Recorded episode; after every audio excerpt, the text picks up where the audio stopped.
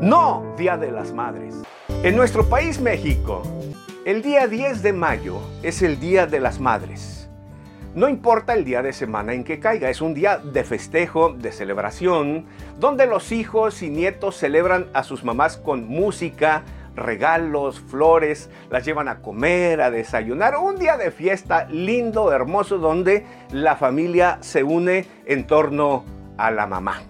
Sin embargo, para miles de mujeres, hace rato este día es un rotundo no Día de las Madres. Me refiero a los miles de mujeres buscadoras de sus hijos en nuestro país. En un momento de crisis, de violencia en que vivimos en nuestra nación, con más de 110 mil desaparecidos contabilizados a la fecha, estas madres no tienen nada que celebrar. Mientras muchas mamás son festejadas...